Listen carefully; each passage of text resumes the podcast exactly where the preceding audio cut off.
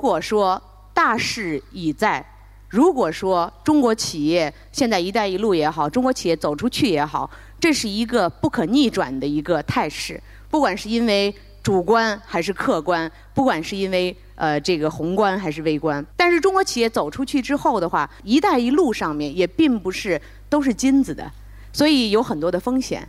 那么，其实 Willis Towers Watson 的话呢，我们认为中国企业尤其需要建立整体的风风险管控的意识和风险管控的机制。如果我们回想一下，就过去很长一段时间，中国企业我们说走出去的传统模式是什么？传统模式就是立足自己的基本优势走出去的路径，对吗？所以我们中国人最大的优势是什么？人多，人便宜，成本优势。所以造就了过去很长一段时间，由由于我们的这个成本优势带动的一些外贸型的企业、制造型的企业走出去了，啊，获得了新的市场，获得了新的品牌，获得了新的认可。但是现在在目前的一个环境下边，我们看到的更多的是采取不一样的路径走出去的国家、走出去的一些企业，所以我们把它描述成为叫三段式创新的全球化路径。什么叫三段式？首先，我们在国内耕耘，在本地耕耘。那么，我们在国内耕耘和本地耕耘的过程当中，我们会发现很多的机会，外边有很多机会，或者说更多的也看到了自身的一些短板。我们在很长的、很短的一段时间之内，要跟上西方国家的技术、品牌，还有我们的人才。那么，这时候我们怎么样呢？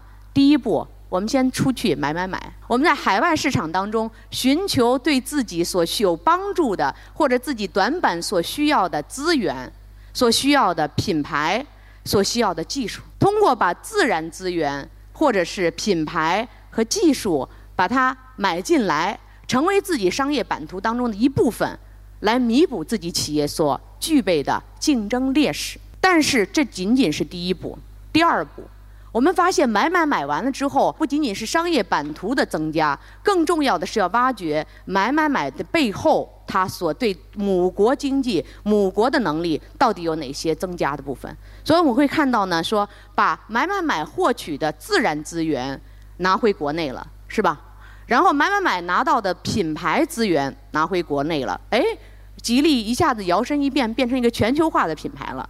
买买买，把技术拿回中国了。我们会发现，中国也能生产比相关领域当中我们比全球的一些竞争者还要好的一些产品。那么，经过第二步，我们这个叫非常重要的是说，把海外的一些资源拿回中国，来促进母国自身能力的一个提升，这叫反向升级。大家有没有想到过？实际上，我们全球化很重要的一个目的，不是为了出去获取市场，因为中国的市场很大，对吗？但是，这我们更重要的是要获取资源、品牌和技术。那么，通过反向升级之后，我们才能够把母国自身拥有的一些能力，包括我们的市场，能够有机的融合在一起，最后成为一个真正有竞争力的全球化企业，再来加入到全球化的这样的一个范围里面，跟我们的竞争对手、跟我们的国际化的伙伴们一起来竞争。这个就是所谓的三段式创新，或者是全球化的路径。好。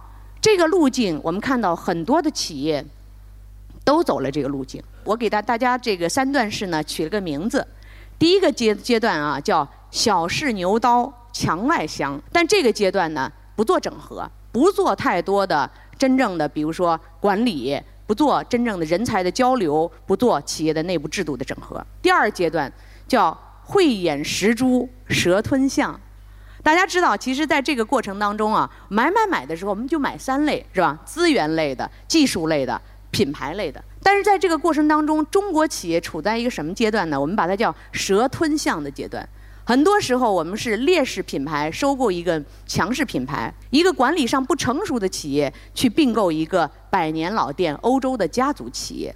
很长时间，那么这样的一个这个，我们选好了要买的对象之后，怎么样让这个蛇能够把象吞进去？这也是个非常痛苦的一个阶段。所以这个时候呢，很多的企业就开始思考说：，哎呀，这个品牌、这个技术、这个资源，怎么可以真正的把它？并进来消化了，所以反向升级的一个核心的阶段是说，从弥补劣势到真正的跟自己的一个特点、母国的文化、母国的能力进行有机结合，形成自己的真正优势。最后咱们才能走到第三部分，叫强势起步，叫扬为中用，逆飞扬。所以从我们来讲的话，我们希望未来如果通过分而治之、反反向升级，最后真正能走走向强势起步。所以我觉得，在现在我们来谈中国企业走出去，意义是非常的大的。不仅仅是说现在如果说贸易战也好，西方的这个压力也好，对我们来讲我们要走出去。更重要是说，因为有危机，倒过来看自身，中国企业是有问题啊。这个中心在海外出了问题，包括我们很多的这个收购兼并有很大的问题，就是因为咱们自己的风险管控，包括我们的人力资源管理机制管理不到位啊。所以如果是这样的话，你谈什么最后真正能够对这个经济产生良性的作用呢？所以，我想今天最重要的想告诉大家，反向升级是一个非常重要的倒逼管理提升的一个路径。那么，这是从事后来讲的。而在这个倒逼管理提升的过程当中，我们要同步去完善基础，进行提升，同时还要进行创新。这个管理机制的挑战是非常的大的。但是，全球化的企业在人力资源管理或者在这个组织机制的一个完善的时候，我们建议大家关注以下四方面。第一个呢叫全球化管控，第二个是加速人才的发展，第三个叫拥抱多元化，第四个叫重塑组织文化。我给大家留下一个简单的这个印象哈，全球化管控叫做有形、有形状，要有这个要有这个架子啊，这个形状，我们整个的这个形状应该长成什么样？这个加速人才发展叫什么呢？叫有能。啊，自己要有能力，对吗？要有人才，要有能力。拥抱多元化叫什么？叫有态，要有这个态度，要有这个生态，要有这个容容纳态度啊。最后一个叫有魂，叫重塑组织文化啊。要有这个企业，如果真正走向一个全球化的企业，它不能完全以母国文化作为代表，它要有一个一个真正的全球化企业所拥有的企业文化。那么，其实这几点，我们的顾问下午。会有专场人力资源这个专场会展开谈，会看到很多的具体的一些工具和方法。那么我在这儿呢，给大家点几个重要的一个点。呃，关于管控，管控是一个非常重要的话题。就当你刚刚走出去，你最重要要把握的东西是什么？包括我们的架构、岗位、基本薪酬、考核、短期激励、长期激励、继任计划、领导力发展。哎，你说这不都全覆盖了吗？啊！但是其实这里边是最重要的是说，在全球化的这个制度和体系当中，把框架、理念、引导的方向要及早的设定出来。但是具体的制度的设定，还是要根据本地的劳动法的规定，包括人力资源的一些环境的要求去做。第二个，呃，我们讲的是人才。呃，中国企业的这个人才国际化的时候呢，最大的挑战是什么？是缺人。走出一个地方的人少，走出更多的国家的人就更少了，对吗？所以其实中国企业的人才受发展呢，我们有给了大家一个这个三圈模型，叫做选得到、用得好、回得来。但是很不幸的告诉大家，实际上我们发现，不仅仅是中国缺这样的人才，从大的全球化的市场上说，拥有国际化思维、国际化经验的人，他就是个少数人群。所以我们回到本源，叫做。意愿为先，以做大人才池。所以人有些时候是这样的，其实这个意愿啊，就是愿意从母国被外派到其他国家，或者是外派到其他国家，在不同的国家当中进行轮调的这种人就少。不要以为这是东方人的思维，西方人也一样。呃，全球这大家都是一样的，人们就是希望有一定的安定性。但是呢，其实我们看到就是中国。或者中国企业走出去的时候，还是有很多企业在这个做大有意愿的国际化人才池的这个角度呢，有很多好的做法。比如说激励体系，比如说轮岗升迁机制啊，你要是不派出去，你可能在下一步升迁的时候你就要受阻。然后包括还有文化体系，咱们要制造一个什么样的感觉呢？就刚才麦克不断的在给大家看那片子哈，郑和一小船出去了，然后成吉思汗一匹马回来了。啊，他要有这种，就是呃，作作为我们自己来讲的话呢，是说为公司、为企业开疆拓土、建功立业的这种自豪文化。刚才我已经说了，呃，人才的这个问题是重中之重啊。建建一个有能的全球化企业，这个人才发展要有一些蛙跳式的一些手段跟方法，而且我们的这个管理机制跟呃这个意愿也要发生改变。接下来我讲一个第三点，叫拥抱多元化。什么叫拥抱多元化？现在越来越多的全球化企业都在实施所谓的 inclusion and diversity，叫包容和多元。为什么？实际上，大家都会发现，如果起步于一家公一个国家或者是一个区域的一个一个公司，它要真正成为一个全球化的公司，它的包容性的要求是相当大的。这个包容不是说咱们现在是来自于五湖四海，咱们能在一块儿工作，而是说我的机制当中要激励、认可这种多元化，我要主动创造这种多元化。我们要性别的多元化、信仰的多元化、背景的多元化、区域的多元化，乃至个性的多元化，甚至你要容纳一些有特别有个性的，可能从你的母国文化来讲的话，是一个很糟糕的个性的一些人员。这种多元化带来什么？带来对于不同环境、不同问题的解决的不同视角。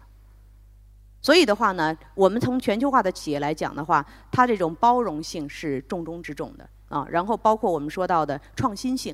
如果一个创全球化的企业有不同的想法，如果一种主导化的一些思维方式占主导，有很多的创新的想法在世界各地当中冒不出来、上不去，不能成为你的业务发展的主流。好，这是多元化。最后一个是文化。呃，说一千道一万，前面讲的管控，前面讲的人才，讲的多元化，最后都落到了文化了。我们在整个的这个中国企业走出去的时候，最大最大的挑战可能就是这个文化差距。呃，刚才讲到这个很多的东西方文化的一些差异性，是吧？呃，东方人的这个呃这个我们讲究沟通叫弦外之音，我讲一会讲一句话点到为止，我不点破了。然后呢，西方人说，Adam 会问我 What do you mean？你到底什么意思？你要把它说下去。所以，当我们透过这些表象的时候呢，作为一家全球化的企业。要有必要能够建立所谓的呃所谓的和而不同的这个这个文化。我们把大家底子里头都希望见到的一些行为价值观，把它提炼出来。但是呢，在不同的国家当中，咱们人们可以展现出不一样的行为。啊，日本的这个文化就是比较中规中矩的啊，对我们就是要有一个大家人人都谦和有礼的这样的文化。而西方我们就喜欢我们见见见面就拍肩膀，这些都是 OK 的。所以，对于中国企业来讲的话，走出去的时候，最重要的可能也要从一开始就要 lay down，就建立这个文化的 DNA 和基础。那么，当然，我们觉得还有一个更大的梦想，是说中国企业的国际化不仅仅输出有形的高质量的产品，更重要的是依赖文化的输出。最终，我们有一天能够输出优秀的中国文化。好。那么讲到这儿的话呢，我基本上呃讲完了，所以我希望呢大家能够呃了解，就是说从于整个的这个呃中国企业走出去的现在的一个特点，我们认为反向升级是大多数中国企业将要走或者正在走的路径，而反向升级最大的启发在于倒逼所有的中国企业能够本质上提升自己的竞争能力和管理能力，然而在这个过程当中，管理能力和竞争能力的一个核心。就是我今天刚才提到的四个点：管控、人才、多元和文化。也希望呢，我们的中国企业能够真正把这些能够建立机制，然后融会贯通，成为叫做有形、有态、有能、有魂的中国企业。